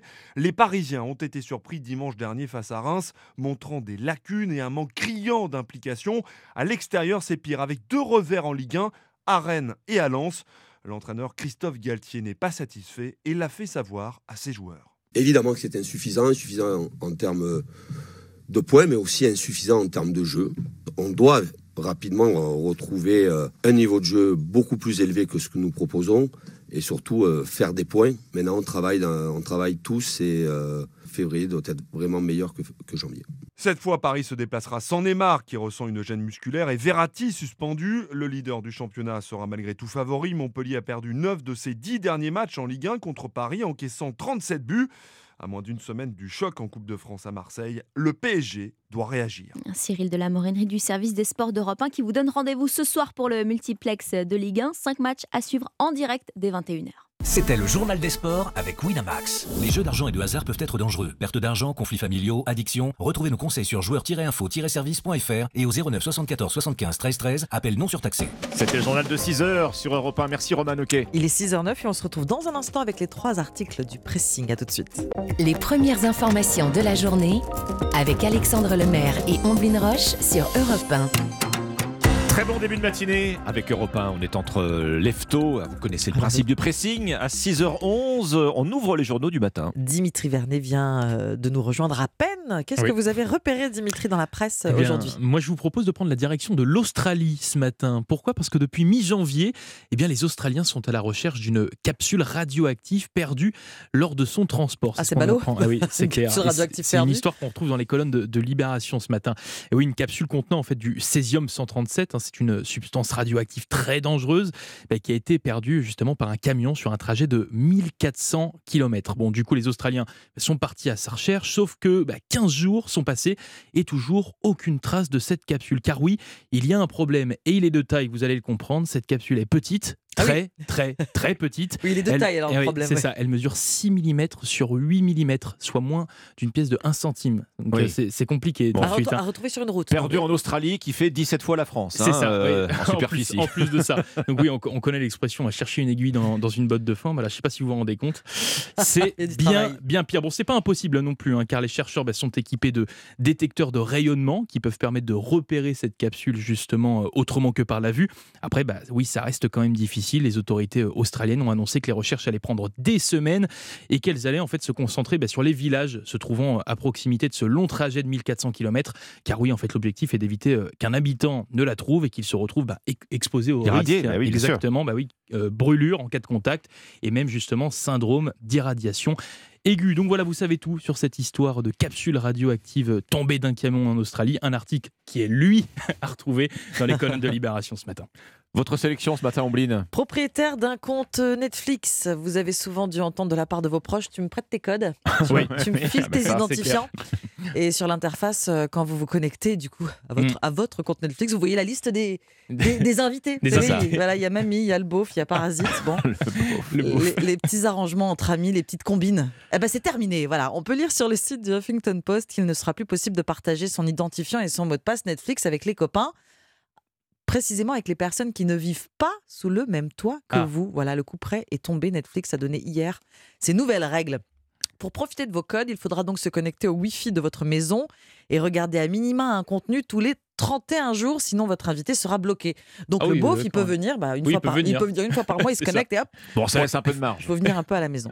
Si vous vous absentez longtemps de chez vous pendant les vacances, par exemple, il faudra désormais solliciter Netflix pour obtenir un, un code euh, temporaire afin de pouvoir Ah, continuer à de ça. visionner Mm. des films et des séries. Mm. Ouais. Ce nouveau mot de passe sera effectif pendant 7 jours consécutifs. Il y aura quand même un certain nombre de démarches à faire. hein. Ah oui, c'est ça, pas, pas Mm. pratique. La plateforme compte faire évidemment le gendarme hein, pour repérer les fraudes en géolocalisant les connexions via les adresses IP. Vous savez, ce numéro unique assigné à chaque appareil qui permet de vous identifier sur Internet. Il n'y aura pas d'amende, promet le géant américain, pour le moment. Alors on est bien Pour d'accord. hein. Ouais, pour le moment. On parle ici du partage de vos codes gratuitement. Il sera toujours possible de le faire moyennant finance. hein. Si votre Ah. nièce veut continuer de Mhm. regarder Stranger Things en utilisant votre Netflix, eh bien, il y aura un supplément. Selon la plateforme de partage, euh, le partage de comptes est pratiqué par 100 millions de foyers dans le monde. Voilà. Ça a vraiment Ah, qu'à gagner pour. Netflix. hein. C'est assez, c'est Ouais. assez énorme, d'où les nouvelles Eh oui. mesures. Le nouveau système doit être mis en place à la fin de ce premier trimestre. Tremblez, les invités de, de Netflix. C'est à lire euh, ce matin sur le site du Huffington Post. Bon, la fin de la récré. Vous prêtez votre compte Netflix? Euh, On a une bonne écoutez, excuse une- maintenant pour éviter de le prêter, question. justement. Euh, oui, je crois qu'il en, il en partage. Ouais, vous avez, vous avez Ouais, un invité, bah, prévenez-le. ouais, ouais. Bah, avant. mieux, oui, oui. Sinon, il aura un message blocage. ça sera pas drôle. Alexandre, c'est à vous. Bon, ben moi j'ai choisi une bonne nouvelle hein, pour ce 1er février. Alors certains diront que la bonne nouvelle, ne me regardez pas comme ça, Mmh, Dimitri, c'est la fin du dry January, la fin de la Ah. diète, la fin du régime sec, sans gras et sans alcool. Eh bien non, la bonne nouvelle euh, ce matin, euh, entre autres, hein, c'est ce chiffre 3%, nouveau taux du ré- de rémunération du livret A. On en parlait dans les journaux, Mmh. euh, ce taux qui est revu à la hausse. Euh, bonne nouvelle en apparence en tout cas. Alors est-ce que le livret A est le vrai plan B contre l'inflation Eh bien, l'affaire n'est pas si simple. C'est à lire dans le journal 20 minutes. Alors, certes, certes, ça faisait 15 ans que le livret A n'avait pas rapporté euh, autant. Mais par rapport à quoi? En Oui. réalité, ou comme disent les économistes, en rendement réel, Mm. le livret A trouve là son pire niveau de rémunération depuis les années 80. Ah oui. L'économiste Philippe Crevel rappelle un calcul assez simple. hein. Avec une inflation à 5,2% sur un an, c'est même plus maintenant, en épargnant sur son livret A, même à 3%, on Euh, perd de l'argent. ah Autrement dit, et c'est l'économiste qui le dit, bah, il est plus rentable de dépenser son argent euh, euh, dès maintenant. Exemple, si vous voulez acheter un produit à 100 euros et que vous placez cette somme sur votre livret A pendant un an pour épargner Mhm. avant d'acheter ce produit à 100 euros, vous aurez 103 euros dans un an, rémunération 3%. Sauf que d'ici là, avec L'inflation. l'inflation, votre produit, lui, sera passé en moyenne à 105,20 euros. Et Et pourtant, donc, euh, on pourtant- dépense 2 euros de plus. Exactement. Ça. et pourtant, on vous en parle ce matin sur Europe 1. Les fonds placés sur le livret A battent des records. C'est vrai que, à moins d'être à découvert, bah, c'est toujours plus rentable de placer évidemment un maximum Mhm. sur le livret A plutôt que de laisser dormir euh, votre argent, le peu que vous avez sur, euh, sur votre compte courant. Avec le livret A, oui, on reste perdant à cause de l'inflation, mais on perd toujours moins, c'est sûr, qu'en en faisant rien. On estime d'ailleurs qu'il y a sur les comptes courants des Français plus de 550 milliards d'euros qui ne sont évidemment pas Ah oui. rémunérés du tout. Mmh. Et qui ne sont pas épargnés. du coup. Et c'est donc à lire ce matin dans 20 minutes. Merci beaucoup Alexandre. Merci Dimitri. C'était le pressing sur Europe 1.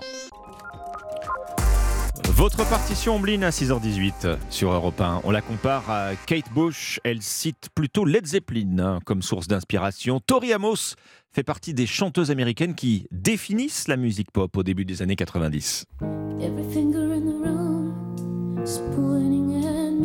Et oui, la sienne de musique pop euh, est imprégnée de son univers à la fois onirique et brutal, des envolées vocales et symphoniques qui se heurtent au récit de son existence, euh, voire à la laideur de certains épisodes de sa vie, ce viol dont elle a été victime à l'âge de 21 ans. La comparaison de Tori Amos avec son aîné Kate Bush est effectivement inévitable. La voix au perché qui oscille entre douceur et rage, l'investissement dans l'écriture des chansons, toutes les deux étaient des enfants prodiges dotés d'un don pour le piano.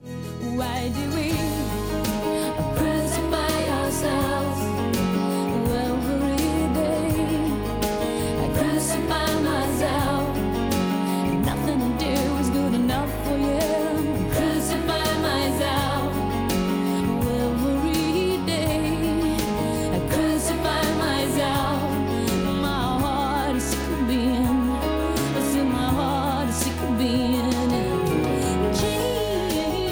Tori Amos est donc une pianiste virtuose et surtout précoce. hein. Elle n'a que 5 ans lorsqu'elle intègre l'élite du conservatoire de musique. Oui, elle étudie le classique jusqu'à ce qu'elle soit virée à 12 ans pour insubordination, tout en lui inculquant une, éduc- une éducation religieuse stricte. Son père, pasteur fondamentaliste, l'accompagne à se produire dans des pianos-bars et des clubs gays autour de la ville de Baltimore, sur la côte est américaine. Elle n'est alors qu'une adolescente. Tori Amos euh, précoce, mais elle attend d'être majeure hein, pour s'affranchir de sa famille. Pour quitter l'Est américain et rejoindre l'Ouest, Los Angeles, où elle entame une carrière de rockeuse avec euh, son groupe I Cantori Reed.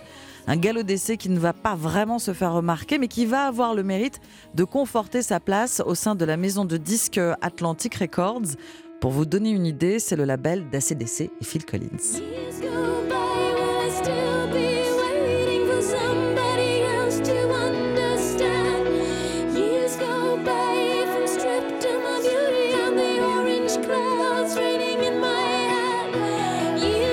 On est donc au début des années 90. À l'époque, bah, c'est le grunge Mm. hein, qui domine. Et il faut bien dire que les chanteuses pop-rock ne courent pas les rues. hein. Oui, ça, c'est la maison de disques euh, et qui l'a bien compris et elle mise sur sa nouvelle pépite. Tori Amos se rend à Londres pour enregistrer son premier album à l'orchestration riche grâce à la présence de nombreux instruments. Elle utilise des sons électroniques pour créer une atmosphère fantasmagorique. Le disque Little Earthquakes sort discrètement au moment où Nirvana s'installe en tête des classements américains avec Nevermind. Load up on guns, bring your friends. It's fun to lose and to pretend she's overboard and self-assured. Oh no, I know a dirty word. Hello, hello,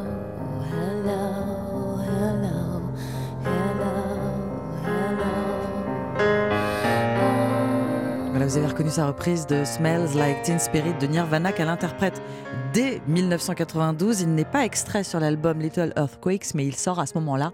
Euh, en même temps que Nevermind, en single, la version de Tori Amos. Alors cet album que vous mentionnez, donc euh, Little Earthquakes, euh, il inaugure, il marque une nouvelle ère Mm. pour les artistes féminines. Oui, comme Fiona Apple et Alanis Morissette, Tori Amos, elle confirme deux ans plus tard avec le disque Under the Pink, tout aussi exigeant artistiquement et en marge des modes musicales de l'époque. Never was a cornflake girl. Thought that was a good solution, hanging with the raisin girls. Gone to the other side, giving us a yo-yo. Things are getting kind of gross, and I go at sleepy time. This is not really this. Uh, this. Uh, this is not really happening. You bet your life.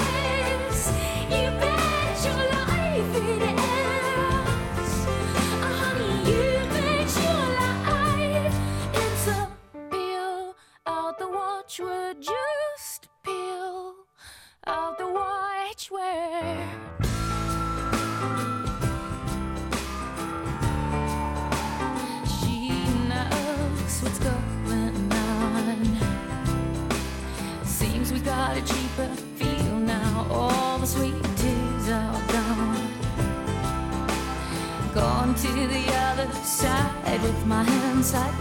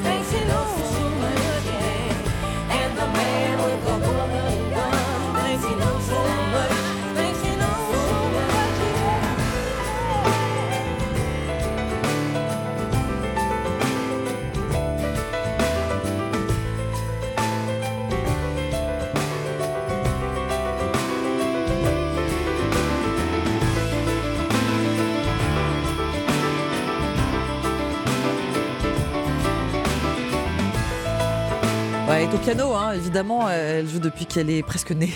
à Ce piano Tori Là, c'est, Amos. euh, aisance absolue. Incroyable avec son succès. Oui, bien sûr, avec son succès Cornflake Girl, sorti le 1er février 1994, extrait donc du deuxième album Under the Pink. Tori Amos sur Europe 1. Merci Ombline, 6h26. Merci pour votre euh, fidélité à suivre euh, sur Europe 1 après le journal de 6h30. L'interview écho. Comment vous facilitez l'achat d'un logement? Vous savez combien il est difficile en ce moment euh, d'obtenir un prêt immobilier. Il existe pourtant une aide méconnue. Ça s'appelle le prêt subventionné. Très concrètement, votre patron prend en charge les intérêts de votre crédit immobilier.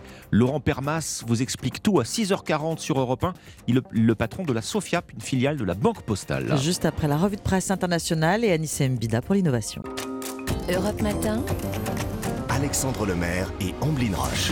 Dans l'actualité ce matin, le bras de fer sur les retraites. Nouvelle journée de mobilisation en vue les 7 et 11 février. Hier, nouveau record. Plus d'un million deux cent mille manifestants comptabilisés dans les rues. Les villes moyennes particulièrement mobilisées.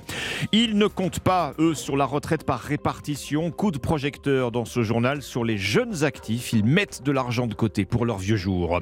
Inciter les demandeurs d'emploi à retrouver un boulot plus rapidement. Entrée en vigueur aujourd'hui des nouvelles règles de l'assurance chômage. Elles sont plus restrictives. Explication dans ce journal. Europe 1. Le journal de 6h30, Fanny Marceau. Bonjour Fanny. Bonjour Dimitri. Bonjour euh, Alexandre. je vais Alexandre, vous dire c'est ça. bonjour Dimitri, va plus du tout. Bonjour Alexandre, bonjour à tous. Le 7 et le 11 février, il faut bien retenir ces dates, ce sont celles des prochains défilés contre la réforme des retraites. Décision prise par l'intersyndicale hier soir après le succès des manifestations. Près d'un million trois cent mille personnes dans les rues selon la police, deux millions et demi selon les syndicats, avec une importante mobilisation dans les villes moyennes comme Laval, son maire Florian Berco.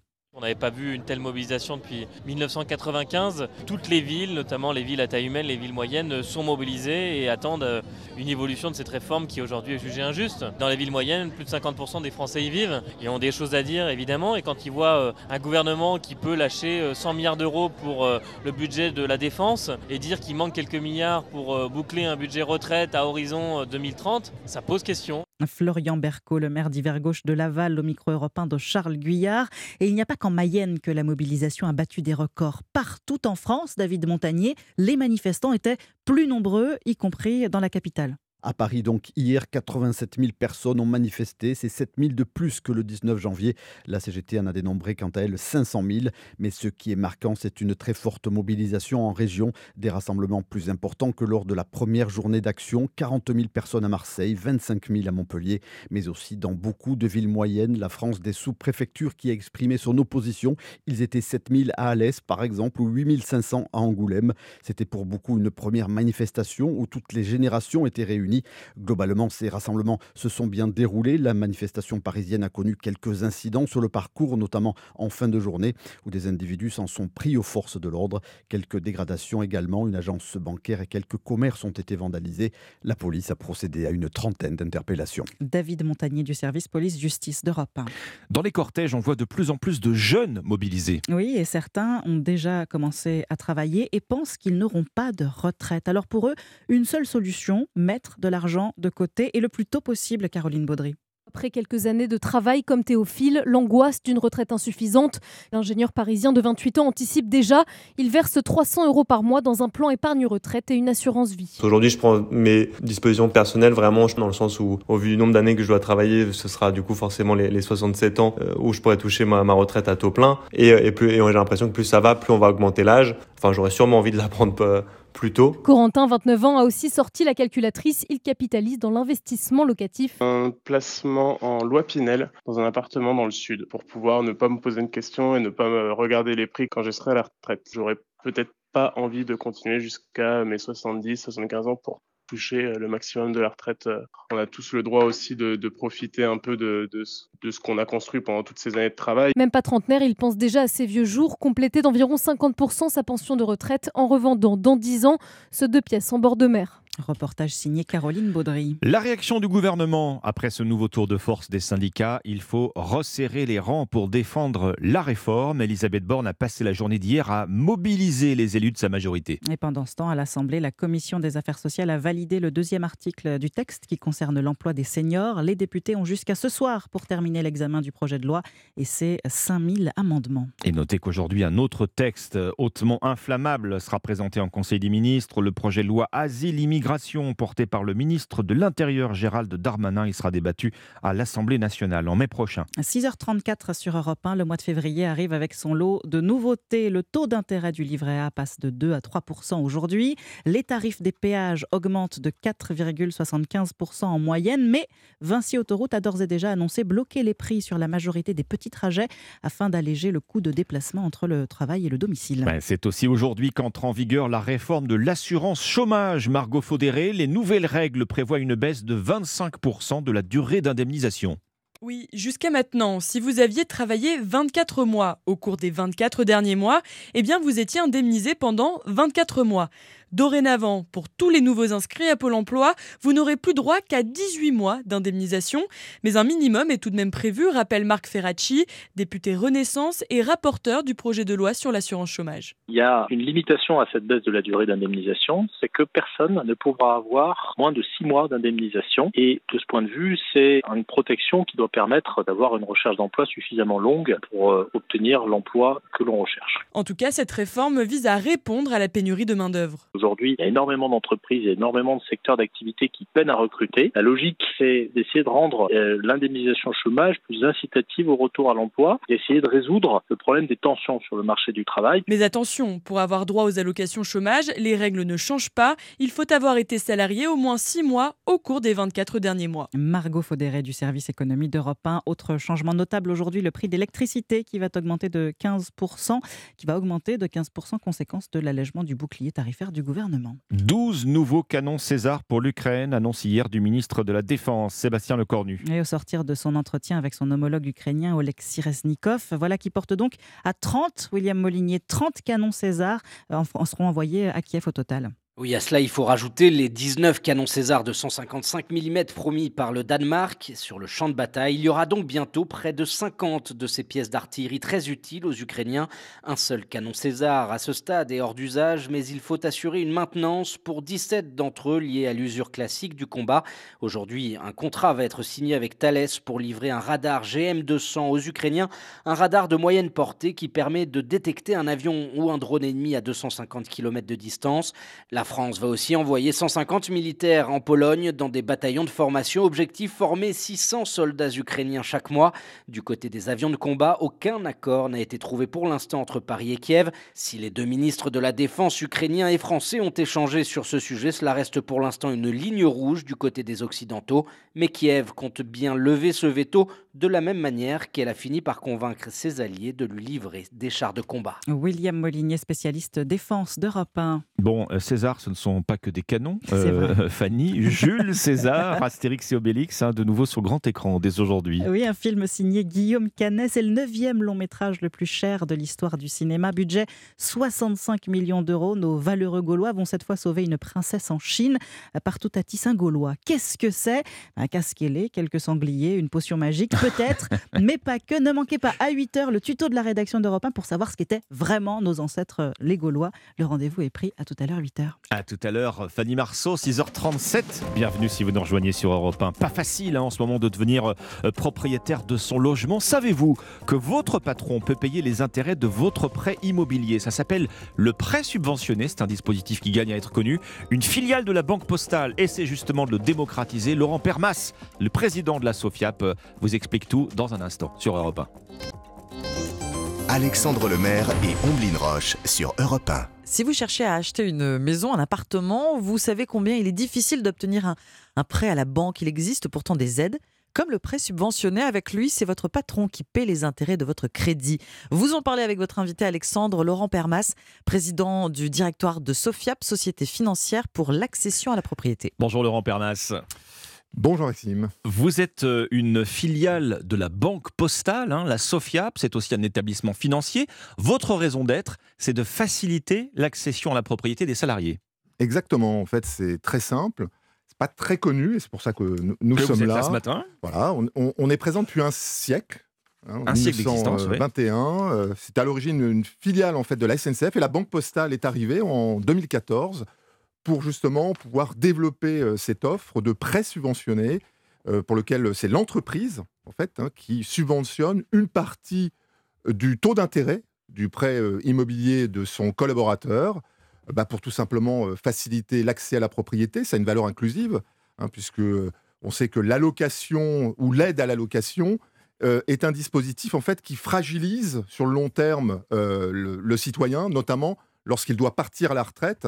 Bah, il est face à une situation qui est précaire puisqu'il va avoir un, un- un montant en fait de loyer qui n'est plus du tout Une- aidé. une perte de Et pouvoir avec d'achat. une baisse de revenus. Effectivement, donc c'est vraiment le dispositif que, que vous portez, hein, ce, ce prêt subventionné.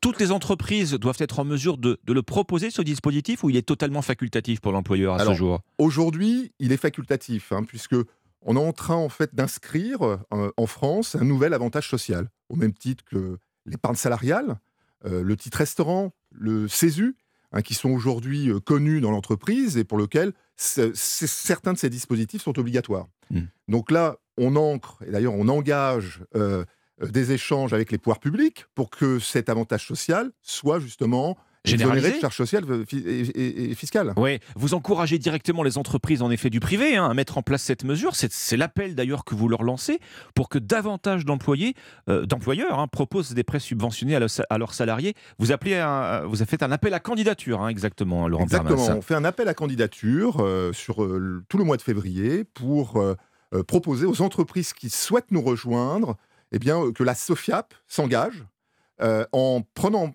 en partie euh, euh, les taux de prêt immobilier, en tout cas euh, jusqu'à 40 000 euros, avec un taux zéro qui, euh, qui est quand même extrêmement structurant pour encourager justement ces entreprises à euh, ouvrir ce dispositif à leurs collaborateurs. Donc je suis employeur, je veux m'y mettre jusqu'au 17 février si je m'adresse à vous. Avant cette date, j'ai des conditions préférentielles en quelque Exactement. sorte. La SOFA, la SOFIA va s'engager, va prendre en charge euh, 40 000 euros de votre prêt immobilier avec un taux zéro. Avec un taux zéro. Je suis salarié d'une entreprise, je souhaite bénéficier de ce prêt euh, euh, subventionné pour acheter un logement. C'est quoi la démarche? Comment je m'y prends? Je me tourne directement vers, euh, vers les ressources humaines vers, euh, C'est très simple Alors, en fait, lorsqu'on, sur nos clients actuels, puisque nous avons la SNCF et EDF, euh, nous faisons une démarche euh, très euh, spécifique puisque, puisque nous animons en fait les, les sites des entreprises. Donc, euh, nous avons des collaborateurs qui sont dédiés, euh, qui viennent euh, sur des permanences animées entre et deux ou un autre horaire sur le site de l'entreprise avec une démarche pédagogique, en fait, le euh, prêt immobilier, comment acheter, et ils viennent justement euh, faire la promotion du dispositif avec la subvention de l'employeur. Bon, mon patron paie les intérêts tout ou partie hein, de, de mon crédit immobilier. On ne parle ici que de la résidence principale. hein. Absolument. Bon, on- ça, ça ne marche pas pour les résidences euh, euh, secondaires. On est sur la résidence principale, Bon. c'est faciliter l'accession à la propriété, et notamment sur les jeunes. On a une attractivité forte, hein, puisque les jeunes ont aujourd'hui une difficulté euh, pour accéder au crédit. Mais bien sûr. Et ce dispositif est extrêmement pertinent, euh, donne en plus pour l'employeur une certaine attractivité.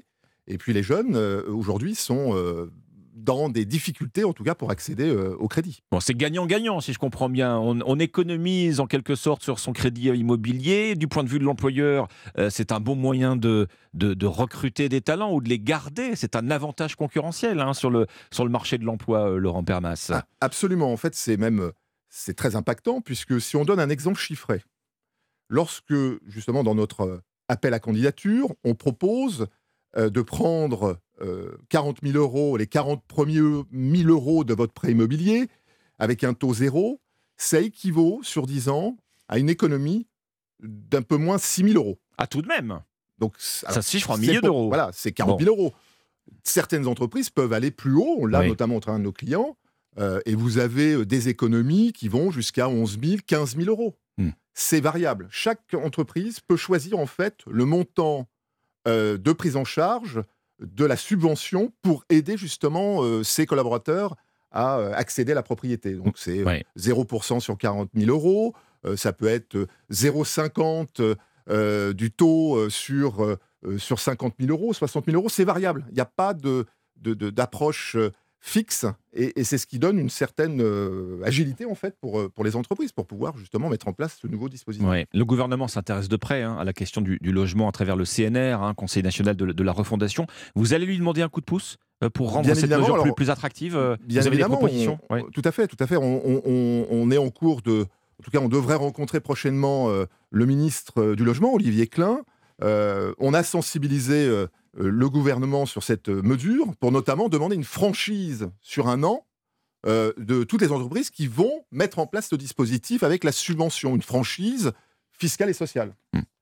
Votre patron paie en tout ou partie les intérêts de votre crédit immobilier. C'est le principe euh, du prêt euh, subventionné, dispositif que vous portez, Laurent euh, Permas, avec euh, la Sofiap, filiale de la Banque euh, Postale. Merci à vous.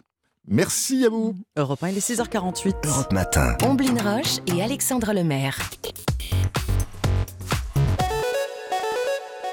L'innovation avec Anissé Mbida. Bonjour Anissé. Bonjour Ombline, bonjour Alexandre. Bonjour Anissé. Bonjour à tous. L'innovation du jour devrait apporter à la fois plus de confort et plus de sécurité. Il s'agit, euh, Anissé, du premier scooter auto-stabilisé. En clair, il tient debout tout seul sans béquille. Oui, et c'est impressionnant. Il faut s'imaginer un scooter électrique classique à deux roues, hein, je, je précise. Oui. mais qui reste parfaitement droit, parfaitement à l'équilibre, même quand on est à l'arrêt. Et vraiment, on dirait de la magie. hein. C'est comme si on lui avait collé des petits trous invisibles, comme sur les vélos d'enfants. hein.